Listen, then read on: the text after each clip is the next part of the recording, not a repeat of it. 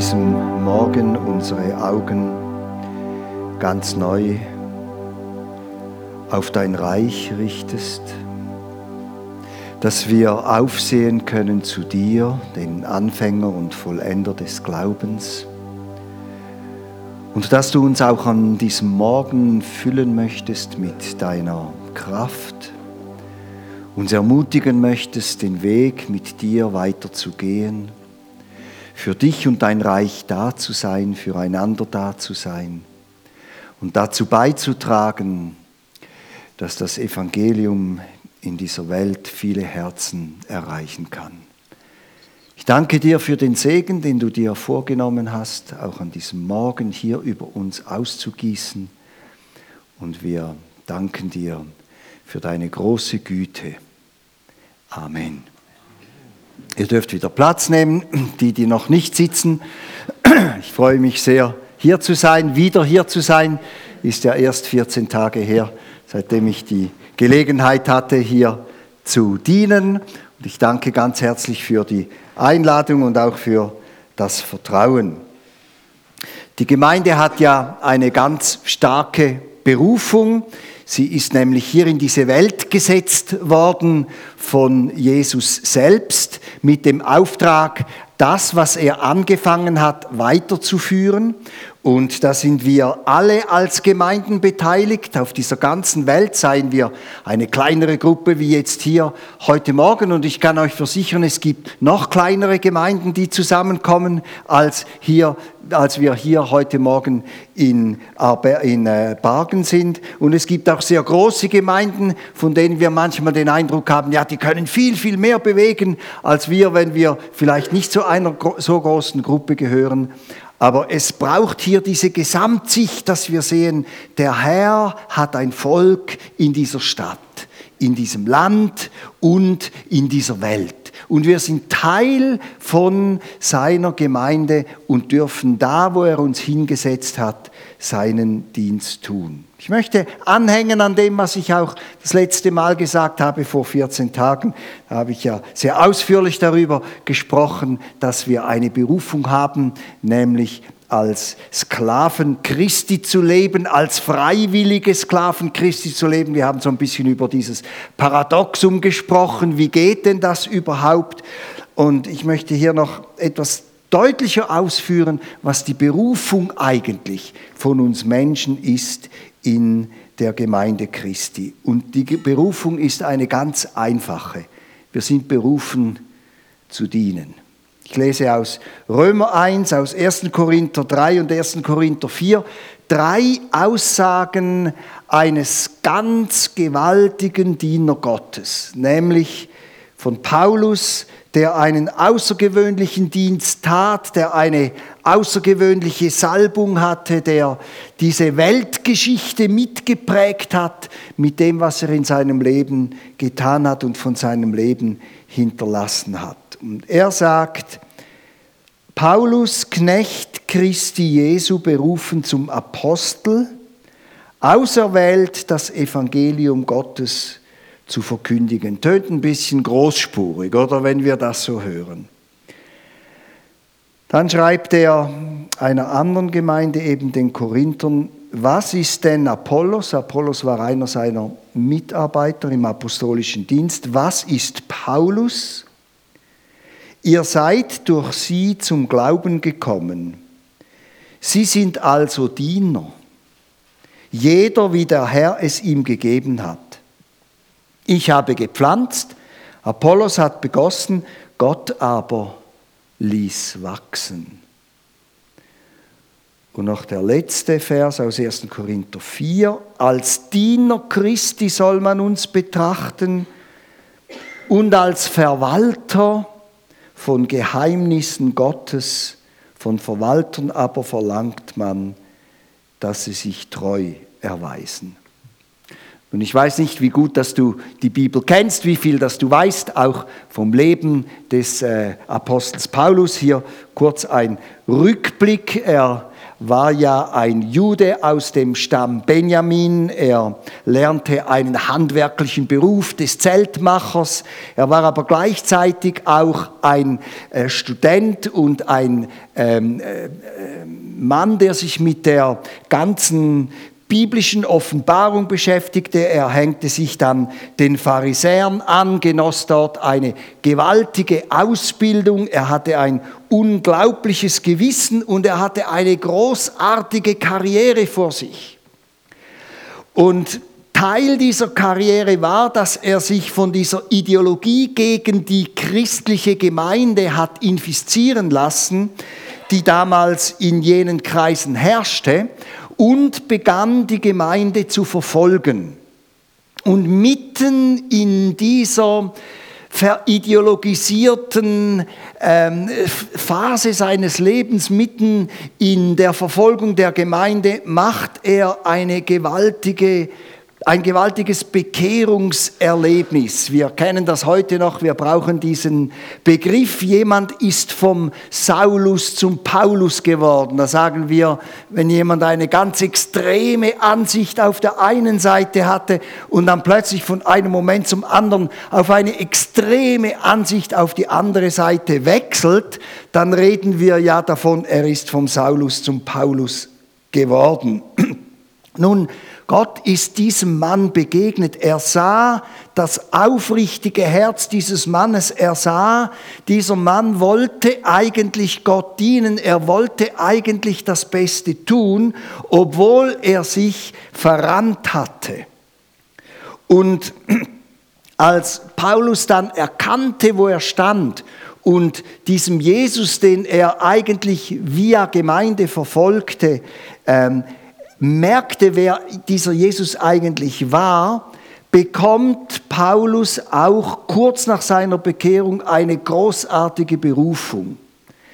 Ein einfacher Christ spricht in sein Leben hinein, weil er eine Offenbarung von Gott bekommen hat und sagt, dass er eine große Aufgabe von Gott anvertraut bekommen werde. Nun, wenn wir das sehen, dann denken wir ja, wer sind eigentlich wir? Oder wir hocken hier im Seeland oder in der Stadt Bern oder wo immer wir wohnen oder in Olten, wo jetzt da die Laura hingeht mit ihrem Raffi. Und was machen wir hier eigentlich? Was ist denn meine Geschichte, so meine zaghafte Bekehrung vielleicht? Vielleicht hast du eine, hast du sehr zaghafte Schritte auf Jesus hingemacht, vielleicht hattest du große Zweifel, du hast vielleicht keine so große Offenbarung bekommen, dieses gewaltige Bekehrungserlebnis, ja, wenn ich so eins gehabt hätte. Aber liebe Freunde, wenn wir die Bibel verstehen und wenn wir Jesus kennenlernen, dann wird uns bewusst, jeder einzelne Mensch, ob groß, ob klein, einflussreich, mächtig oder sehr bescheiden, ist in den Augen Gottes gleich viel wert. Und deine Hinwendung zu Jesus Christus ist genauso bedeutungsvoll wie die Hinwendung, die Paulus erlebt hat. Und deine Berufung, und ich komme da noch drauf, jeder Christ hat eine Berufung. Jeder Christ ist von Gott so gesehen, dass er dient. Deine Berufung mag gemessen an Paulus ganz klein sein, aber sie ist nicht weniger wichtig für den Bau des Reiches Gottes und sie ist auch nicht weniger bedeutsam in den Augen Gottes. Wem dienen wir eigentlich? Wir dienen einem lebendigen Herrn. Und Paulus macht es immer wieder klar, ich diene dem auferstandenen Christus. Ich diene dem Sohn Gottes. Ich habe mein Leben für ihn und für seine Sache hingegeben. Er ist der, der über mein Leben bestimmen soll und er ist der, der mein Leben leiten soll. Ich habe keinen Recht, kein Recht, eine Vorschrift zu machen und sagen, ich möchte gerne der Nachfolger von, sagen wir, Reinhard Bonke sein oder ich möchte gerne einen Dienst tun, ähm, bei dem man sehr viel im Rampenlicht steht oder ich möchte lieber ein kleines Mäuschen sein, das einen kleinen Dienst tut. Es ist der Herr, der beruft und es ist der Herr, der einsetzt und es ist der Herr, der dein Leben mit deinen Möglichkeiten gebrauchen will. Er hat die Übersicht. Und in diesem Sinn sind wir alles Diener Christi. Es gibt einen großartigen Satz im 1. Thessalonischer Brief, Kapitel 1, Vers 9. Ich liebe diesen Satz, weil es mein Traum ist und auch immer wieder mein Gebet, dass von allen Gemeinden so gesprochen wird. Da heißt es, denn man erzählt sich überall, welche Aufnahme wir bei euch gefunden haben und wie ihr euch von den Götzen zu Gott bekehrt habt, um dem lebendigen und wahren Gott zu dienen und seinen Sohn vom Himmel zu erwarten. Freunde, das ist die Berufung, die die Gemeinde hat. Das ist die Berufung, die Paulus hatte. Das ist die Berufung, die du hast. Das ist die Berufung, die wir teilen. Das ist die Berufung, für die wir leben und die sich individuell ausformt in unserem persönlichen Leben und im Leben der Gemeinde. Wir Menschen sind also ganz einfach Werkzeuge. Werkzeuge, die Gott gebrauchen will, Werkzeuge, die er sucht und Werkzeuge, mit denen er sein Reich bauen will. Nun, wie ist es mit Werkzeugen? Ich glaube, keiner von euch verherrlicht Werkzeuge. Wir sind dankbar für Werkzeuge. Aber ich glaube nicht, dass wir, dass wir die Werkzeuge verherrlichen. Also wenn du einen Ikea-Schrank an die Wand hängst, dann brauchst du dazu wahrscheinlich ein paar Schraubenzieher und irgendwelche äh, kleinere Werkzeuge, um den Schrank zusammenzusetzen und möglicherweise an die Wand zu bohren.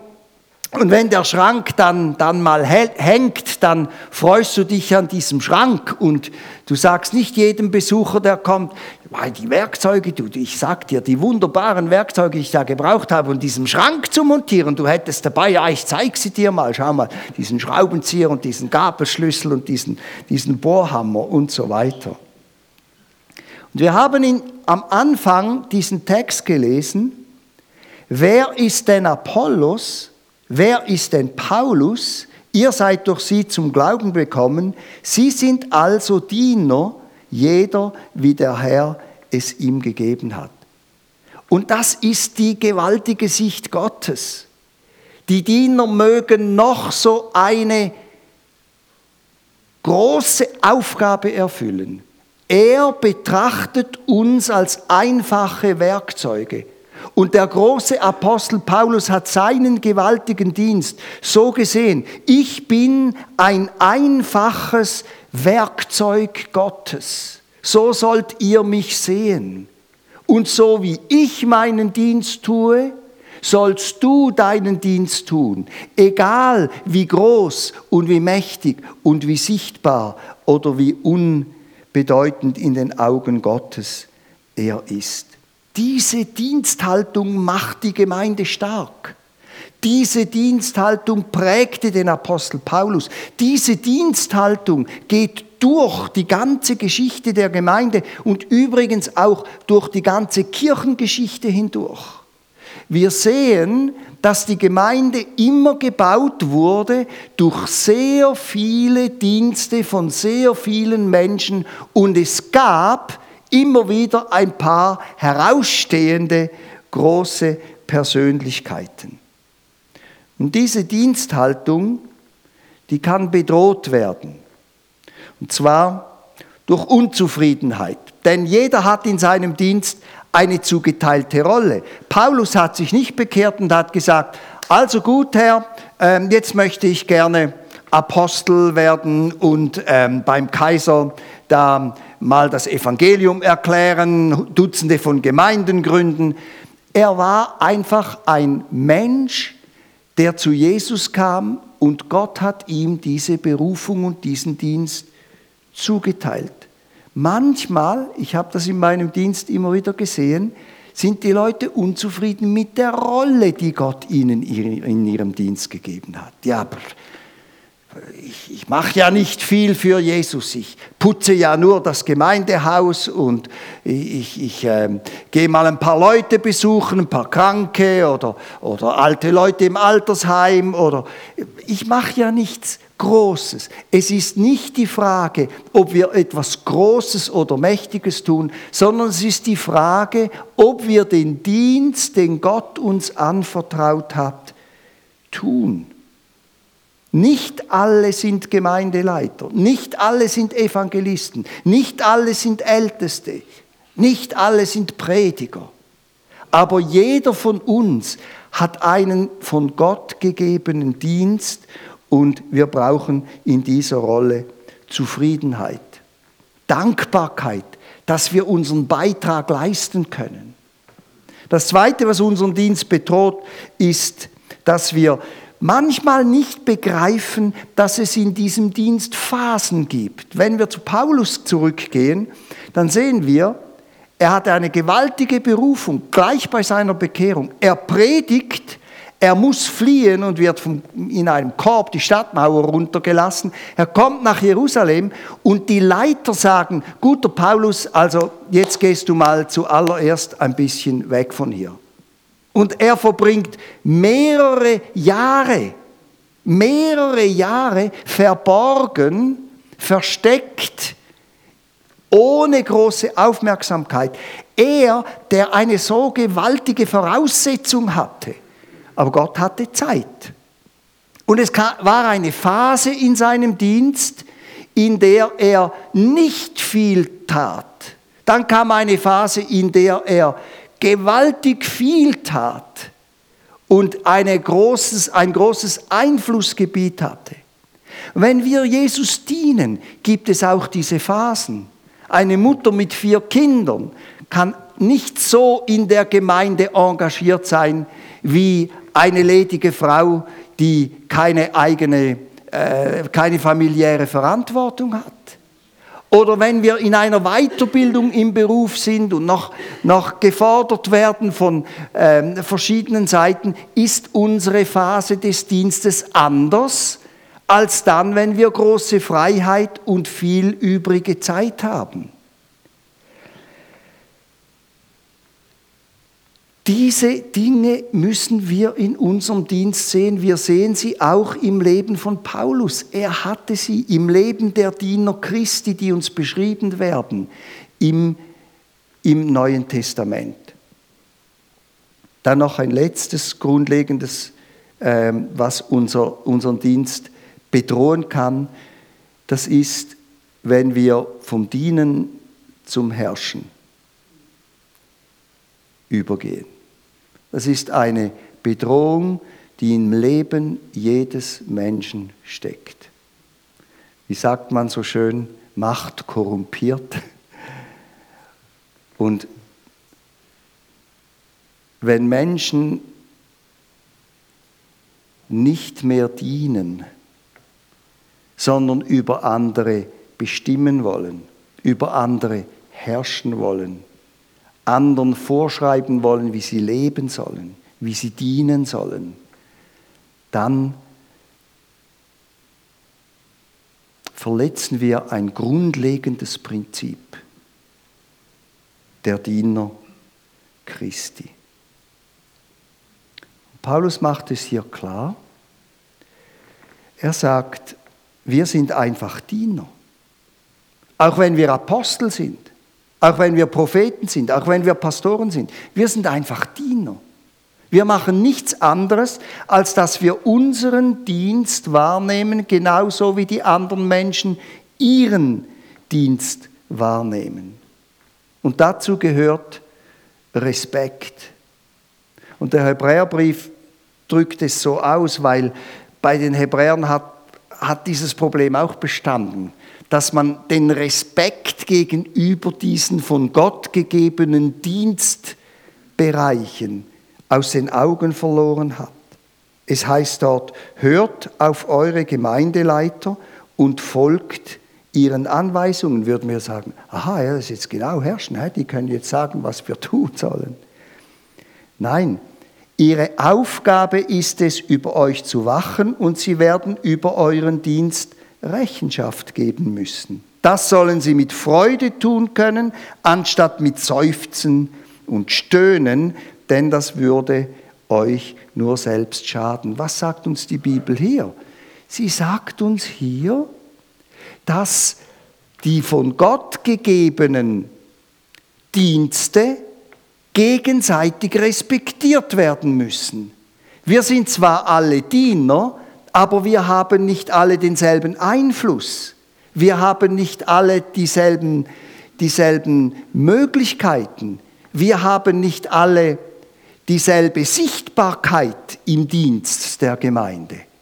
Und dazu gehört Respekt.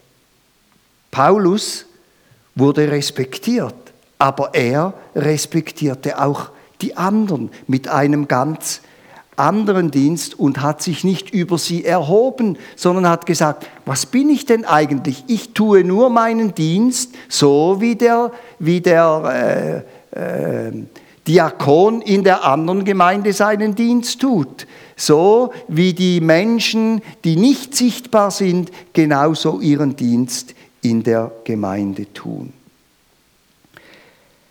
Ich möchte noch vier Aspekte zeigen und äh, keine Angst, das dauert keine Stunde, die uns illustrieren, wie der Dienst von Gott eigentlich gesehen wird. Es gibt in der Bibel vier Ausdrücke für die Diener. Der eine ist der Ausdruck Diakonos, den kennen wir, nicht wahr? Da spricht manchmal von Diakonen und so. Und das ist ein ganz interessanter Ausdruck und auch ein ganz interessanter Inhalt dieses Dieners. Ich liebe das, äh, immer wieder zu erklären. Ihr werdet gleich merken, warum.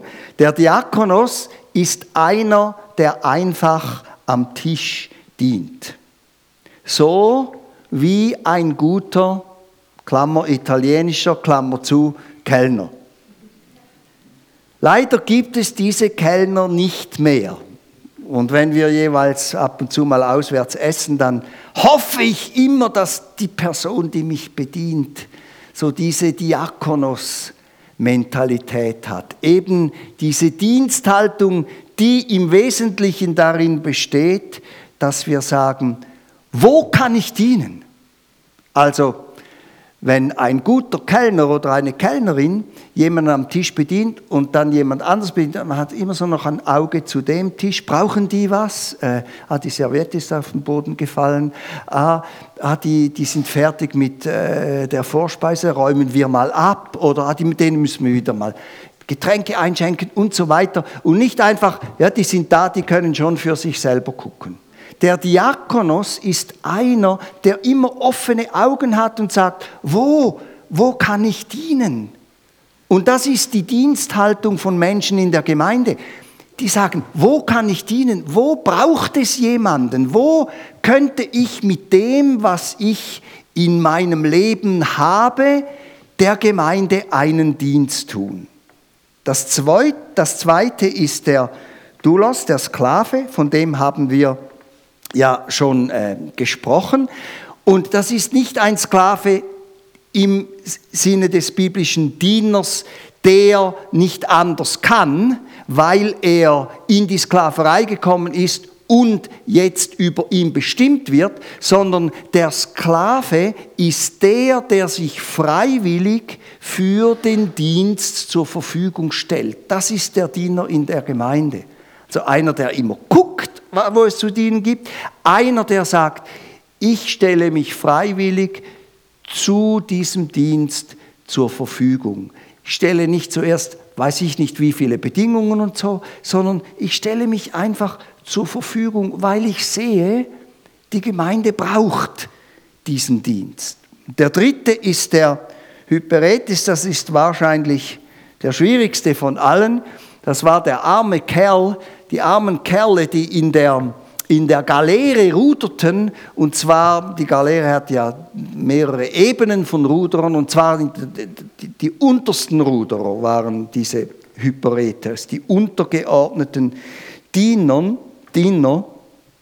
Und diese Hyperetes, die hatten keine Bedeutung.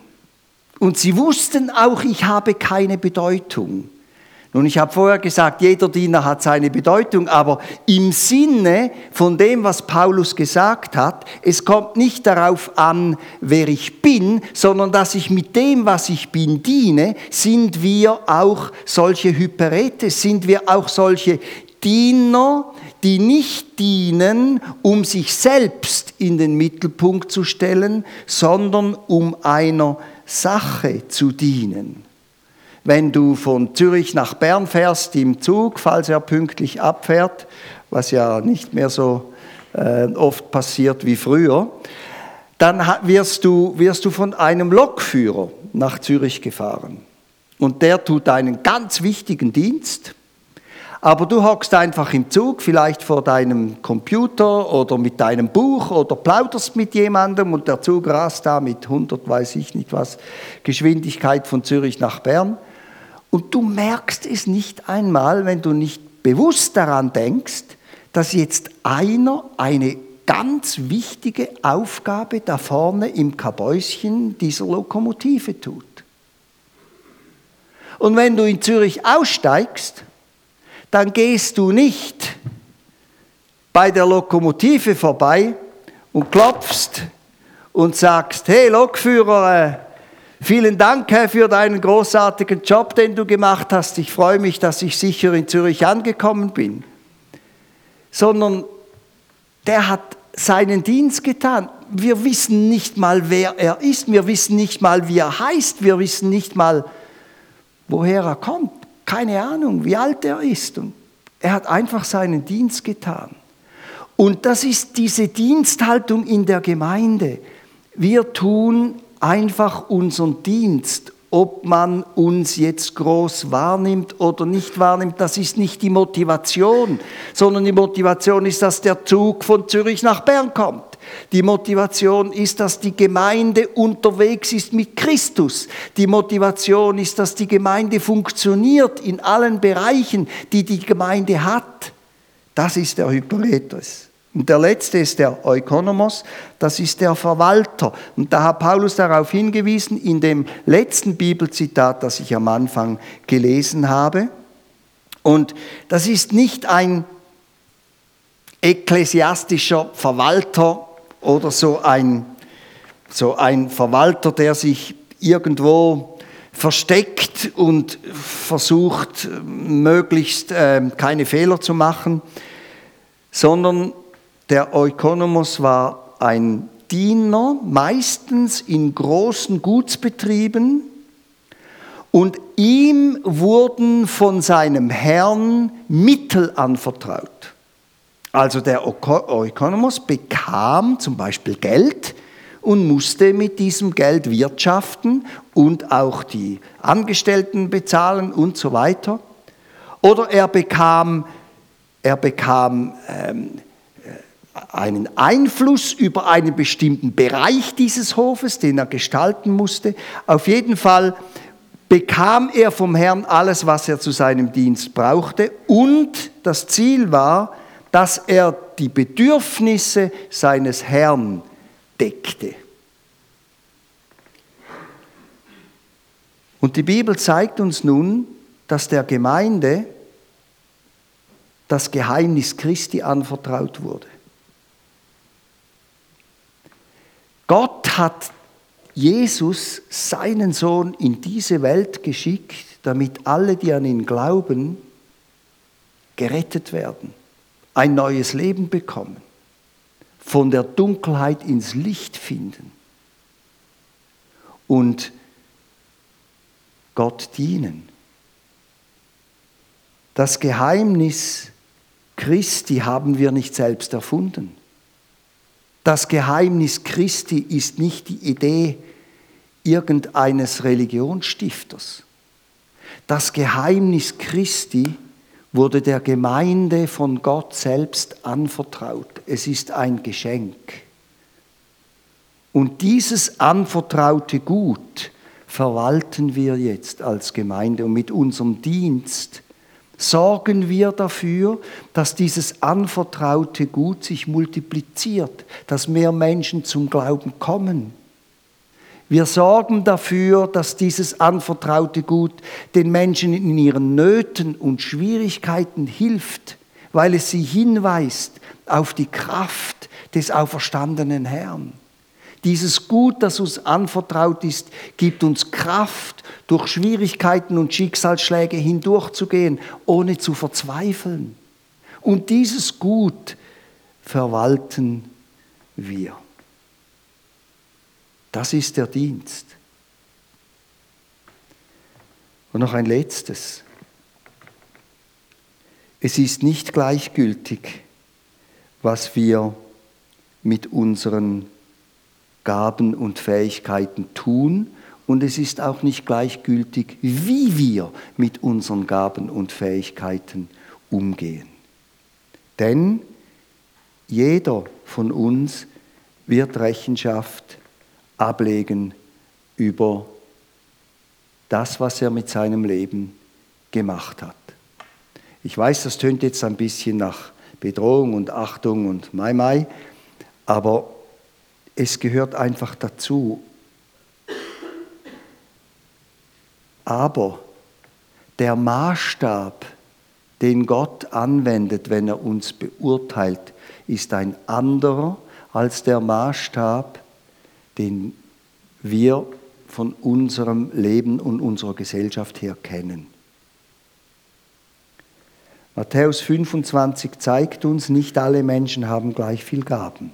Es gibt solche mit einem, mit drei und mit fünf Talenten wird dort beschrieben. Nicht alle haben gleich viel Gaben. Und wir sind uns gewohnt, unsere Leistung meistens am Weltmeister zu messen. Also 100 Meter, was ist es jetzt? 9,8, 9 oder ich weiß doch nicht, bin nicht mehr so orientiert. Oder der Odi wenn der ins Ziel fährt, das ist der absolute Maßstab. Bei Gott ist der Maßstab, den er an seine Diener legt, anders. Der, der fünf Talente hat, kann in seinem Leben viel mehr bewegen als der, der zwei Talente hat. Wenn der, der fünf Talente hat, die Hälfte seiner Kraft einsetzt, um zu dienen, hat er immer noch rein mathematisch mehr als der, der nur zwei hat. Und wenn der, der eins hat, sein eines zu 100% nutzt, ist er vom Absoluten her gesehen bei einem Fünftel von dem, was der mit den Fünfen macht. Und Gott beurteilt jetzt nicht mit den fünf Talenten als für alle Diener zu erreichendes Ziel, sondern er sagt, nutze dein Talent, nutze deine Möglichkeiten, nutze deine Begabungen. Mach dir keine Sorgen, ob sie groß oder klein sind, aber nutze sie möglichst zu 100 Prozent.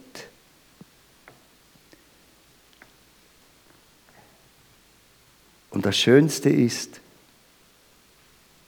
Gott lobt die Diener. Am Ende dieses Gleichnisses, das ich eben zitiert habe, heißt es, sein Herr sagt zu ihm, sehr gut, du bist ein tüchtiger und treuer Diener, gut gemacht. Wisst ihr was? Ich möchte, wenn ich vor Jesus Christus stehe, und Rechenschaft geben muss über meinen Dienst und über meine Talente und über meine Möglichkeiten, möchte ich nicht von ihm hören, ja, es ist wunderbar, was du da gemacht hast. Ich möchte von ihm nur eines hören. Gut gemacht, du treuer Knecht. Das ist das größte Lob, das wir bekommen können. Und ich möchte diese Botschaft abschließen, indem ich ganz bewusst, ich weiß, Dani steht mir nicht zu, aber äh, weil ich da nicht Verantwortung habe. Nein, du musst nicht, es geht nicht um dich. Aber ich möchte einfach euch allen danken, die ihr über so viele Jahre hinweg, manche von euch über Dutzende von Jahren hinweg, treu und unauffällig euren Dienst getan habt und ihn noch tut. Ich möchte euch danken für eure Liebe zum Herrn, für eure Liebe zu seiner Gemeinde,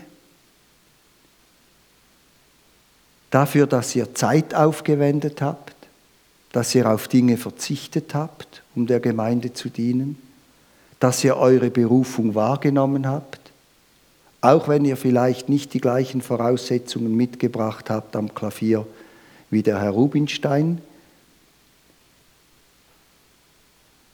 Ich möchte euch danken, dass ihr das gemacht habt. Und ich möchte auch den Leitern der Gemeinde danken, hier, aber nicht nur hier, sondern überall für ihren Dienst und ihren Einsatz, den sie tun. Wir sind miteinander unterwegs, richten unsere Augen auf Jesus Christus, unseren Herrn, und dienen als ganze Gemeinde seiner Sache. Ein Kollege von mir, der einen recht einflussreichen Dienst tut, hat auf seinem Pult ein Kreuz. Er ist nicht Katholik, also die Katholiken haben da meistens ein Kreuz an der Wand oder irgendwie so. Wir von den reformierten Freikirchen kennen das nicht oder weniger. Und darum ist es eigentlich ungewöhnlich, dass ein Pastor, ein Diener der Gemeinde ein Kreuz auf seinem Schreibtisch hat. Und ähm, auf die Frage, warum er dieses Kreuz auf seinem Schreibtisch hat, hat dieser Mann geantwortet, weißt du, bei allem, was ich tue, bei allen Entscheidungen, die ich treffen muss oder darf, bei allen Menschen, die ich mit meinem Dienst beeinflusse, will ich mir immer wieder diese eine Frage stellen. Ist mein Blick auf das Kreuz gerichtet? Und ich dachte, wow, ist mein Blick auf das Kreuz gerichtet? Was für ein wunderbares Bild für den Diener in der Gemeinde. Egal wie groß der Dienst ist, egal wie sichtbar er ist, egal wie viel Einfluss das er hat, ist der Blick von dir als Diener Christi auf das Kreuz gerichtet, auf unseren Herrn, auf Jesus Christus. Darum geht es. Können wir beten zusammen. Herr Jesus, ich danke dir, dass du gedient hast, obwohl du hättest herrschen können. Ich danke dir, dass du dein Leben gegeben hast und es nicht festgehalten hast, damit die Erlösung möglich wurde. Ich danke dir, dass du die Gemeinde eingesetzt hast und die Gemeinde liebst und jeden Einzelnen und jede Einzelne in dieser Gemeinde liebst. Ich danke dir, dass du Dienste verteilt hast und dass wir alle an diesem Dienst teilhaben können. Und ich bitte dich, Herr, dass die Diensthaltung, die von dir fließt und die wir auch in der Heiligen Schrift sehen können, dass sie unser Leben immer wieder prägt. Und dass wir einander helfen, fröhlich die Dienste zu tun, im Aufblick auf das Kreuz, weil wir wissen, es geht um dich und um deine Sache. Und gib uns Gnade, immer wieder so zu dienen und zu leben, dir zur Ehre. Amen.